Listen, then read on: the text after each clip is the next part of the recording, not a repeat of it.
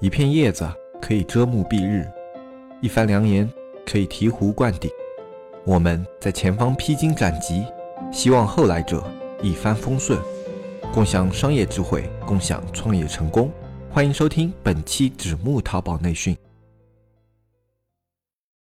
各位子木内训的听众，大家好，我是大海。这一期呢，呃，我们来聊一聊，作为一家店铺的老大，我们究竟应该学一些什么？所以这一期节目呢，我们实际上是一个聊学习主题的这么一期节目。最近呢，一些听众在后台私信我，大概的意思呢，就是说从事这个行业的时间不是太长，那么还处于一个小白的状态，啊，希望呢我能够给一些建议啊，关于这个如何学习电商知识啊比较快。注意，重点是快啊，就是让我给一些建议啊。另外呢，还有一位叫。幺八二啊八五幺五 G R F X 的一个朋友，他呢是在十几集啊二十集的节目啊，呃真的是 蛮多的一个节目下方啊留言了同一个问题，因为我的手机是可以收到这个推送的嘛，所以呃我就连着收到了十几条推送是吧？然后我是能感受到他的这个急切的心情的。那么我们来说一说他的问题啊。那么他的问题呢是说，他刚开始接触这个行业，特别呢想要去做好这个行业，那么希望说，哎，能不能给指一条明路啊，让他在这个行业里呢不再迷茫。其实这个问题和上面的那些问题也差不多啊，属于同一个问题。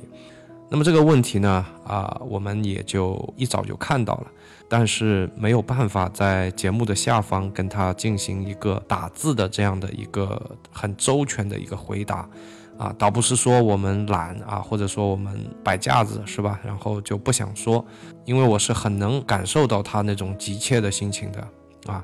那么实在是因为这个问题有点大，所以呢，趁这一期节目啊，我们来聊一聊关于这个不迷茫的问题啊，关于这个快速学习的这么一个问题。开说之前呢，啊，先给这些给我留言的朋友们磕个头，谢个罪，因为我知道我的回答必然会让你们失望。呵 呃，我们一个一个来说啊，第一个问题，有没有什么办法可以让这个学习的效果来得非常的快呢？比较商业的回答呢是这样的，对吧？方法嘛肯定是有的啊，比如你加入我们子木社区是吧？那社区里这么多的课，那听完以后呢，你肯定就变成一个高手了嘛，然后你的店铺就起飞了嘛。那这样的回答，我相信你们在外面也听过不少，是吧？比如有些老师说，啊，你照着我这个方法做，啊，你这个款肯定可以爆起来，或者是像新华书店里面的某些书的这种封面。赫然写着几个大字啊，不背单词，三十天快速学会和老外交流，对吧？脸都不红的，就就这么几个大字写在那里，啊，或者是那种不跑步、不健身、不节食，三十天拥有完美身材，对不对？这个我不知道三十天是一个什么梗啊？为什么这么多人喜欢用三十天？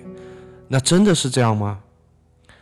呃，我觉得稍微有点判断能力的朋友肯定会知道，这是不可能的。我的态度就是非常的明确啊，学习是一个积累的过程，它是一个由量变导致质变的过程，没有这种快速的这种学习方法啊，没有速效救心丸，没有，除非你的智商是两百，对吧？一百八，啊，要不然如果说我们都是普通大众的话。那就没有什么捷径，没有什么特别特别快的方法，而电商的学习呢，比一般的学习还要再麻烦那么一点点，因为你不光要学所有的理论基础，你还需要一些实践的积累。那聊到这里呢，啊，我们顺带回答一下加 FX 的那个问题，如何让自己不迷茫？呃，这真的是一个哲学问题，是吧？其实跟第一个问题差不多了。那我们先来说，哎，你为什么会迷茫？那我是这么看的，丧失了判断方向的能力，那就必然会迷茫。那为什么会丧失掉判断方向的能力呢？啊，回到上面一个问题，判断方向是需要主观的去思考的，而不是听别人说，你照这样做啊，你就能怎么怎么样，肯定不是这样的，或者它就不是一个人云亦云的过程。你需要尽自己最大可能的多看一些帖子，多听一点课，听得多了，看得多了。啊，你自然而然呀也就知道哪些呢是货真价实的干货，哪些呢是糊弄骗人的这种标题党啊这种东西。电商老鸟都会有一种感触，就是你在这个什么学院听的课跟那个什么学院听的课大同小异啊，都差不多啊。你你甚至说你关注了五个关于电商的这种媒体也好，什么样也好，大家说的东西也也都差不多。我不知道你们是不是有这种体会啊？因为我们当初的时候，你就别说现在了，现在更严重这个情况。像我当初啊，进入到这个行业的时候呢，我也要去学东西嘛，所以我当初在看东西的时候，我就觉得，诶，我说怎么这个地方看的跟那个地方看的这么相似，是吧？东西都差不多的啊。后来嘛，自己也就知道了，因为比起你去原创一个内容的话，真的是把别人的东西拿来啊。啊，抄抄改改啊，七拼八凑啊，这个效率来的高得多得多的，所以才会有现在的这种标题党，对吧？大家现在要的是什么呢？你就好比说各大媒体平台，他们的排名规则更看重的，比方说像点击率，是吧？但这种规则背后就推升了这种标题党啊，然后大家都去洗稿啊，包括之前这个差评，是吧？大家都非常的抱怨啊，你你看这么一个公众号，它居然是靠着洗稿这个做出来的。但现在差评做大了会好一点啊，以前真的就就洗稿啊，你看抖音里面不也是吗？大家都在洗稿，所以在这么恶劣的情况下啊，搞原创的真的是很不容易的啊。你就好比我们的节目啊，基本所有的内容都是原创的，是吧？就很慢嘛，那做起来就会很慢嘛啊。有些人可能会觉得啊，你做一期节目不也就是二十分钟、半个小时嘛，啊，远远不够的。啊，我们做一期节目差不多三个小时打底，因为你从一个想法从脑子里迸发出来，到去整理它，到最后把它录出来、剪出来，然后再发布到平台上，真的是三个小时打底的。啊，很多节目可能会中间有些思路会卡壳，那你就可能需要五六个小时。所以你看到的是一个二十分钟的音频，或者是一个半小时的音频，在这个背后，我们付出的可能是三五个小时的付出。当然，你如果要问我有没有快一点的方法，啊，也有啊，对吧？你比方说，我们去找一些资料啊，七拼八凑改一下，你也不能说我是呃照读的、照抄的，我可能拿了这家的百分之三十的内容，那边百分之二十的内容，把它拼出来的，对吧？那这个就快多了。那这个我们一天做个五六期节目都是没问题的。所以说，看你怎么在做的。但是那样去做呢，你可能会遇到另外一个问题，就像你开店一样，是吧？你说我能不能快速的开一个店？当然行啊，这么多厂在一件代发呢，啊，你拿着他们的东西上一下架，那不是特别快吗？啊，甚至你都不用上架了，你像他们开那个淘宝店铺群的这个做法，啊，你自己都不用动了，啊，机器可以帮你全部搞定。我有两期节目吧，好像说了这个问题啊，我当然我的态度是啊，我不支持的。啊，也有听众很激动跟我留言说啊，我不了解这个东西，自己也没去做过这个东西啊，我有什么资格去批评他？其实呢，我想这里顺带说一下，因为我的节目呢，当然是我做主，是吧？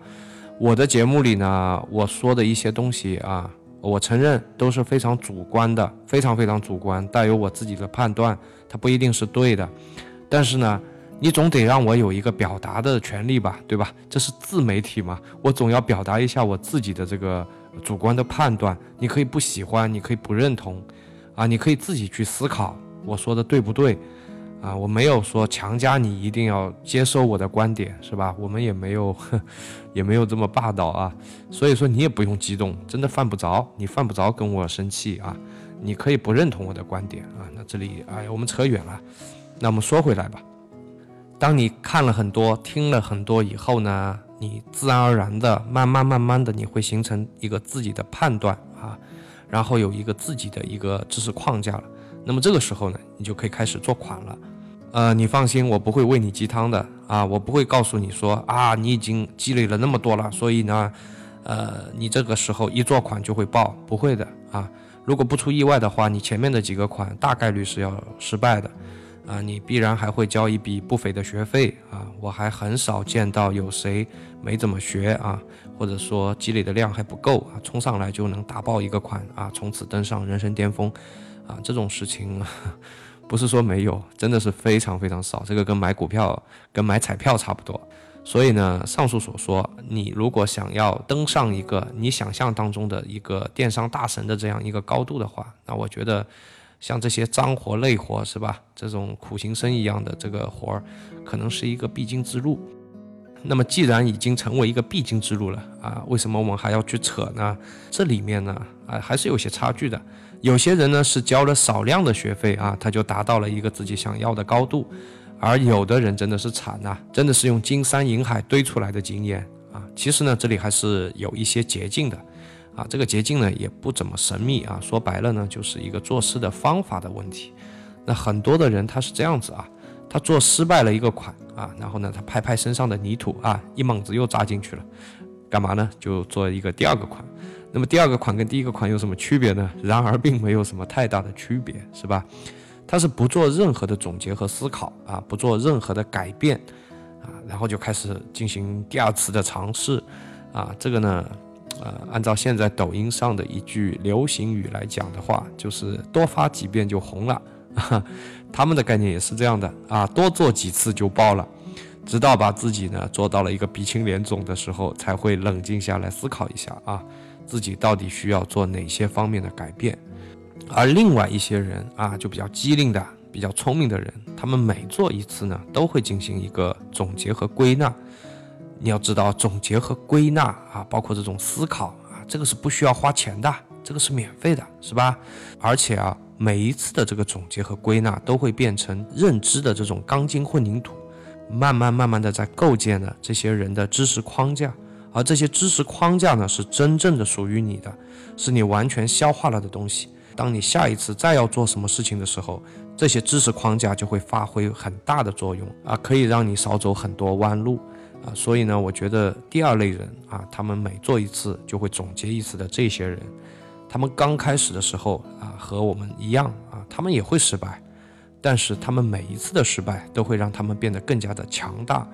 败着败着就成功了，那这个才叫说失败是成功之母啊！如果你败了，败了以后都不去总结、不去考虑啊，然后拍拍泥土，一猛子再扎进去的话，我只能说你是一个猛夫，有足够多的勇气，但是缺乏了计谋。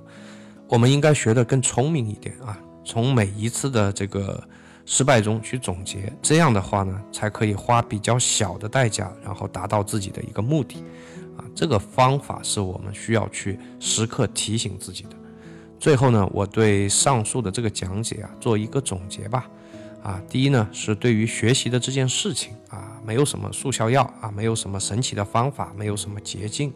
我觉得学习呢，是一个量变到质变的过程啊，没有积累，说什么飞跃啊，都是扯犊子啊，都是那种毒鸡汤。所以呢，第一个要解决的呢，是量的问题啊。那么第二个呢，是在实际的操作过程当中，要学会总结，学会改变。做淘宝呢，不是发抖音啊，发抖音呢，你发一百遍都没事儿，因为那玩意儿你不用开直通车。而淘宝，如果你干它一百遍的话，你可能烧的车费都把你给烧穷了。如果你做一个淘宝，你在原来的坑里没有做任何的改变，或者是极小幅度的改变，啊，然而并没有解决什么问题的情况下，再上一次，再做一次。不好意思啊，你再一次的尝试失败依然是大概率的，啊，我不是说这样操作是不能够成功的，只是说这样操作的成功，它可能需要你尝试的次数会比较多，在这个过程当中呢，你会损失掉不少的金钱和时间，啊，正确的做法呢是啊，失败了先不要急着马上的进行第二次的尝试，而是应该静下来考虑一下，啊，哪些地方需要改进的。然后你把这些需要改进的点改进完了以后，你再去推第二次。如果第二次又失败了，你就再再去考虑一下啊，这里又有什么个点？你觉得这里出问题了，然后你再去改进，不要急的。你改完了以后再去尝试第三次，这样的话你的成功概率就会高很多。那这个呢，也才是一个正确的小步快跑啊，迭代升级的这么一个过程。纸木电商社区。这是两个淘宝人发起的电商社区，黑泽大海吃过淘宝的亏，尝过淘宝的甜，现在他们想让更多人尝上淘宝的甜，少吃淘宝的亏。你是否对外面学院动辄千元的课程费用望而却步？你是否因为时事消息慢人一步而后悔不已？现在加入纸木淘宝社区，这一切都将不是问题。只需每天一元钱，畅快阅读各个学院千元系列淘宝课程，更有外网精选图文内容，一手干货，最新规则，实时玩法，严打预警。你需要的一切，只要每天一元，让原本大卖家才有的资讯内容，实时呈现在你的眼前。三百六十五元一年，没有比这更超值的电商社区。每天一元钱，让天下没有难做的电商。接下来呢，我们来讲一讲单枪匹马的这个小卖家和拥有团队啊、有定规模的这个卖家，他们在学习的方向和学习的内容上到底有哪些区别？啊，这里呢，我先简单的概括一下。当然，我要说明一点啊，这是我纯个人的一些主观的观点。那小卖家呢，我觉得通过学习的目的啊，主要是要把自己变成一个超级个体。而拥有团队的卖家呢，是要通过学习啊，掌握和团队沟通的语言啊。我可以再重复一遍：小卖家呢是要把自己变成超级个体，而拥有团队的卖家呢是通过学习掌握和团队沟通的语言。那什么是超级个体呢？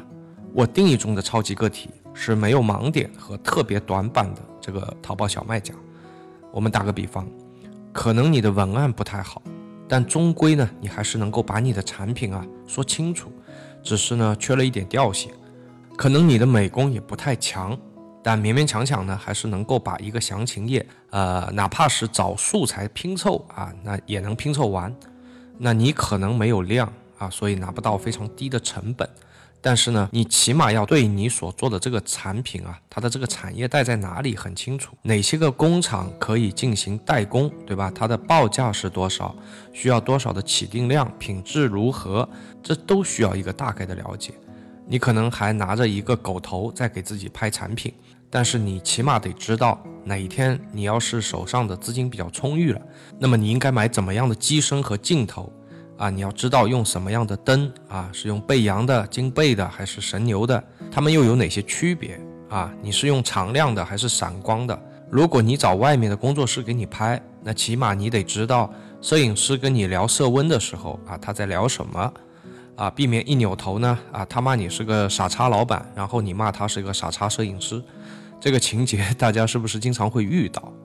甚至啊，你还得学会装系统。啊，你还会要做一点水晶头是吧？还得要会布置一个局域网啊，你还得要知道，当你的发货量大的时候，那个打包的时候啊，你用那个透明胶带怎么样去切断这个透明胶带是最快的，是吧？因为我们就看到有工人呢，把那个钉子啊，就是拿胶带绑在自己的一个手指头上。啊，然后那一划，哎，特别的快，比你用什么啊小刀割啊，用什么胶带的那个工具扣一下，要比那个还要快，啊，这些呢都是啊你可能需要去学会的。那什么是超级个体呢？这个就是超级个体。如果你看了几节课，做失败了一个款，然后就嚷嚷着，哎呀，电商好难呐，为什么别人做起来我就做不起来呀？啊，我好迷茫啊，啊，老师你帮我出出主意呗。啊，给我指条明路呗，呃，那我真的不知道怎么给你指啊，因为我指的每一条路都是苦行僧的路，我怕我说了我的心里话呢，呃，你又听不进去是吧？然后呢，客套一下，说一句谢谢以后，啊，扭头呢又去找那个速效救心丸了。很多没有背景、没有家底、不是富二代的草根创业者呢，都是那么一点一点的成长起来的。老板呢，不是那个坐在办公椅上。大手一挥啊，然后指挥着下面千军万马的这么一个人，在大手一挥之前呢，你得先把自己锻炼成一个超级个体。这个也许是很多啊一无所有的小卖家的一个必经之路。那么接下来我们再来讲一讲啊，如果你拥有了一个团队了，是吧？哪怕是一个小团队啊，那如果你是这样的一个卖家，你的这个学习轨迹和这个学习的目标又是怎么样的？那么开门见山。拥有团队的这个卖家呢，你的这个店做得好不好，与你个人的能力强不强，其实关系不是特别的大。如果这家店还依赖着你个人的话，那我只能劝你把这个团队解散了罢了，起码这样还能给你节约不少成本。啊，我记得松下幸之助说过一句话，记得不是太清楚了，不过我能够大概的说一下他的这个意思啊。他是这么说的：当这个团队只有我一个人的时候，我撩起袖子。战斗在第一线，我尽力让自己做得更好。当这个团队有五十个人的时候，我站在团队的中间，摇旗呐喊，做好沟通，团结好这个团队，希望这个团队呢发挥出最大的战斗力。当这个团队超过一千人的时候，我站在团队的最后，默默的祈祷，祈祷他们能够交出一份漂亮的成绩单。我相信大部分的这个电商团队是不会超过一千人的。不过他这边的这个五十一千的什么的，也是一个泛指啊，也不是说你一定要到这根线的。所以说，当拥有一个小团队或者是一个中型团队的时候，你在这个团队中所起的作用，实际是一个粘合剂的作用。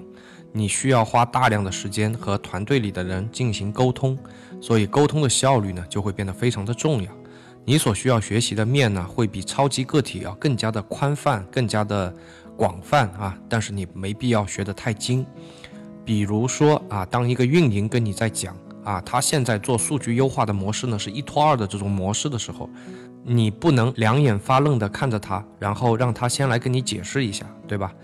你不一定要自己去做。但是你一定要知道他跟你说的这个话是个什么意思，你要快速的做一个判断，然后去跟他进行一个沟通啊，这样做是否合适？当一个客服跟你抱怨淘小蜜里面的这个行业数据模块不这么好用啊，然后修改里面的数据会特别的麻烦的话，你也应该立刻知道他跟你说的这个话是个什么意思啊，你不一定要撩起袖子自己去改，但是啊，你需要快速的告诉你的客服啊，应该怎么去做。当你去找一个工作室跟他们谈合作的时候，你可以通过他们的作品来快速的估量出来他们的水平如何，啊，他们报给你的价格是高了还是低了。当你走到他们的影棚的时候，啊，你扫一眼他们的设备，啊，你就应该知道他们在这个工作室上的投入了多少的资金，啊，他们的设备是一流的、二流的还是山寨货。很多代工厂的老板呢都非常的坏啊，当你去找他们聊天的时候，他们都会。啊，有意无意的跟你说一些行业里的话，是吧？他会通过观察你的眼神，以及说你能不能接他的话，来快速的判断你是一个新手还是一个老鸟。如果啊，他跟你说了这些话，你听得两眼发愣，那么你放心啊，你拿到的价格肯定不会是最低的。所以你也得非常的清楚啊，你所做的这个产品，它的这个下游的代工厂里面的一些门门道道。掌握了这些知识呢，不是让你撩起袖子自己去干的。这些知识呢，就成了你与每一个环节的人啊一个沟通的一个语言，让运营呢敢跟你说 ROI，让美工呢敢跟你谈 Lightroom，然后让代工厂的老板呢不敢蒙你原材料的价格又涨了啊。聊到这里呢，我突然想起来，我们大学刚毕业的那个时候啊，特别流行啊去读那个 MBA。啊，刚开始的时候我也觉得 MBA 可能就是一个什么技能吧，啊，实际搞到最后才知道 NBA 呢，它其实就是一个沟通的语言，啊，学过 NBA 的人啊，然后大家聚在一起聊天的时候，你会发现沟通的效率会特别的高，因为大家的这个认知模式以及大家的这个语言体系都是相同的，所以当我们在谈论一个事情的时候啊，效率要比起那些没有学过 NBA 的人要高很多。NBA 的特点呢，是它的涉猎面也是非常的广，他的课里啊有涉及管理方面的课程，但是你放心，那个课程不是把你培养成一个公司的 CEO 的，然后他的课程里也有很多涉及财务方面的课程，同样的，这个课程也不是要把你培养成一个专业的财务人员的。读完这个课呢，你会什么都懂一些啊，但是什么都不是特别的精通。你要做到的呢是博学多才，而不是一技之长。所以说，不管你是一个单打独斗的小卖家，还是拥有一个团队的一个啊一定体量的卖家，这两类呢，其实都需要学很多的东西啊，无非也就是区别在于一个呢要学的更广泛一点，一个呢可能要学的稍微深一点啊，不用学那么的广泛。但是啊，不论是走哪条路啊，都不是一条捷径，这个都是一条苦行僧的路啊。我们中国人可能是，呃，年轻的时候啊，读书读的真的是太苦了，所以一旦考入大学呢，大家都觉得松了口气啊。踏上社会以后呢，就更加了，对吧？很多人就停止了学习，啊，其实当下这个社会啊，整个社会的环境变化是非常快的。啊，我觉得学习有可能啊，它是一个终身的，是一辈子的事情，啊，不然分分钟就可能被这个社会所淘汰了。节目的最后呢，啊，我给大家讲几个故事吧。啊，我记得有一次啊，我有一个朋友跟我讲啊，他要去看医生。啊，我说你身体好好的，干嘛要去看医生呢？呃，他跟我说他记忆力太差了，啊，前面做的事情后面就忘啊，前面看了一个什么东西，一扭头就不记得了。那么，这个他年龄也有三十出头了吧？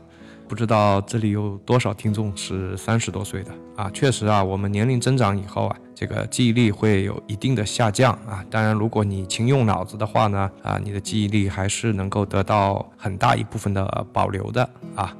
那我们当然了，我们这一期不是讲记忆力的啊啊，那么他就跟我这么在吐槽吧，说他这个记忆力太差，他要去看医生。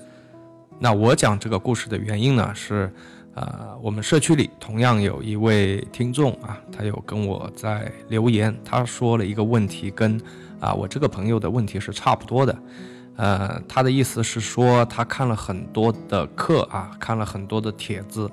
然后有一个很大的问题是，他看完以后就忘了啊。回过头，当他去做这个店的时候啊，他要想一个知识点的时候，就怎么都想不起来，混沌一片，是吧？我不知道有多少人有同感啊。我先不讲这个道理啊，我先给大家讲一个故事。那这是一个大家有可能是耳熟能详的故事了啊。故事的主角呢是张无忌啊，大家也很熟了。那么张无忌的师傅呢是叫张三丰啊，张三丰呢自己创了这个太极剑法，张三丰就把这个剑法呢传给了张无忌，并且让张无忌呢现学现卖，啊，把这个剑法传给他以后，希望他立刻去斗一下赵敏手下的这个阿大，也就是东方白。张三丰呢就把这个太极剑法啊慢慢吞吞、绵绵柔柔的演了那么一遍，啊，问张无忌看清楚了没有？又问他忘掉了没有？呃，张无忌被他问得一愣一愣的，是吧？说忘了一大半。那么张三丰又表演了一遍，并且呢，这一次跟上一次有一些不同，然后又去问张无忌：“哎，你忘记了没有？”那个张无忌说：“我还有三招没忘。”啊，就这么一遍一遍的教下去啊，直到张无忌说：“呃，师傅，我记不得了，我全忘完了。”然后张三丰乐呵呵地说：“不坏不坏啊，忘得真快，你现在就可以去找东方白比划比划了。”接着呢，张无忌就拿着这套他已经忘完了的剑法啊，用了一柄木剑啊，去斗败了这个东方白啊。当然，这是一个关于张无忌的故事。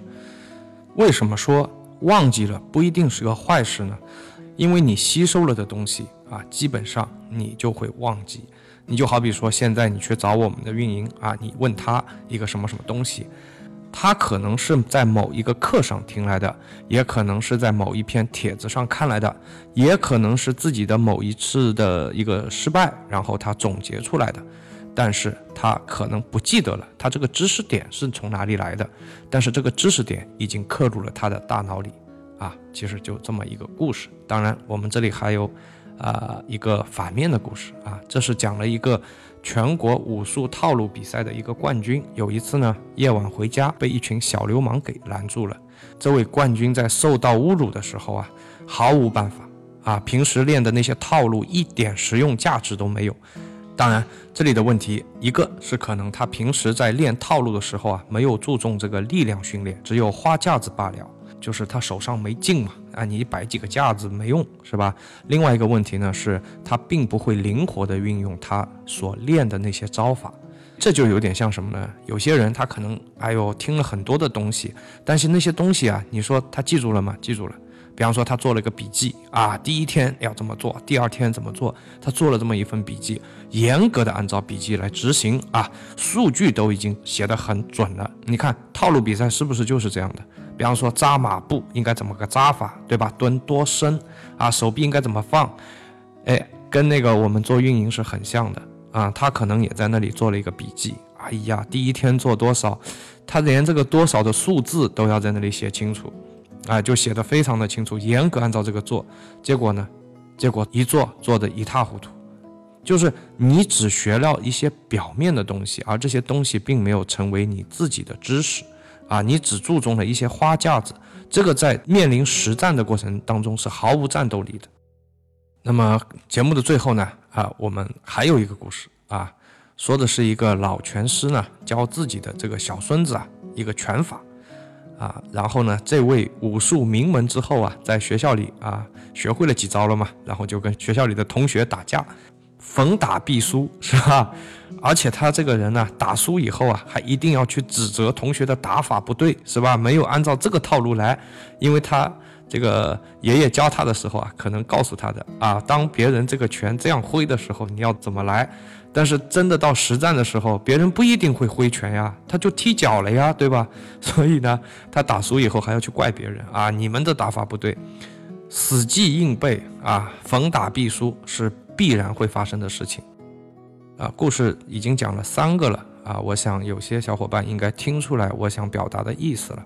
我们最正确的做法啊，应该像张无忌这样，就像张三丰教张无忌这个太极剑法这样，你把这个知识点吸收完以后啊，变成自己的，然后你该忘的东西就忘掉就可以了，不要去记套路，不要去记数据啊，因为这些东西是毫无价值的。你只需要去记里面的一个精髓，我为什么要这么做？不断的要去问自己这个为什么。当你回答完你自己所有的为什么之后，实际上，呃，这个剑法该怎么个挥啊？这个武术套路该怎么摆？这些都不重要啊，因为现实的这个战场当中啊，没有人会按照这种套路给你出牌的。这个回过头来再给大家再啰嗦一下，就是为什么我一遍又一遍的跟大家在啰嗦？你们在听课的时候不要做笔记，千万不要做笔记。更不要去记里面的一些数字，你不要听那个讲师在那里跟你胡掰，说第一天怎么怎么样，第二天怎么怎么样。我很早的时候，我刚入这个行的时候，啊，我就觉得这个东西是没有价值的，就是我可以去听他的东西，我可以听他的东西，吸收它里面的一些原理和精髓，但是具体的这种数值是毫无价值的。甚至有些人会跟我们提出来，因为我们考虑到大家要充分利用好自己的碎片时间，所以我们当时把这些视频都做到了我们的这个手机端啊。有些人可能说：“哎呀，屏幕太小了，里面的数字我看不清楚。”你要看清楚那数字干嘛呢？所以那个时候我就很纳闷儿啊。但是确实有很多人就是这样的习惯，他很想把每一个数字都看清楚，他很想去做一个笔记，然后照着那个方法一点一点的来做出来。嗯，怎么说呢？啊，当然了，呃，听到这个点上了，对吧？已经是节目的最后了，大家都已经是铁粉了。那最后呢，我对着铁粉说一些我的心里话吧。你可能听了很多的东西，好比说你听我们的节目啊，你可能也忘了，对吧？你可能听了很多期了，前面说了些什么，我想你肯定也忘了，你想不起来了。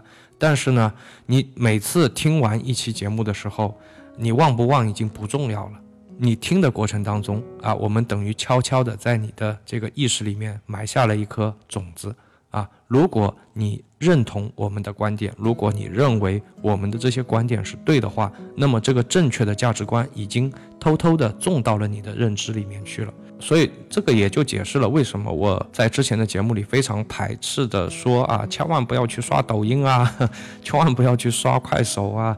我也怕，我怕那种不好的价值观，那种不好的认知，偷偷的种到了我的意识当中去。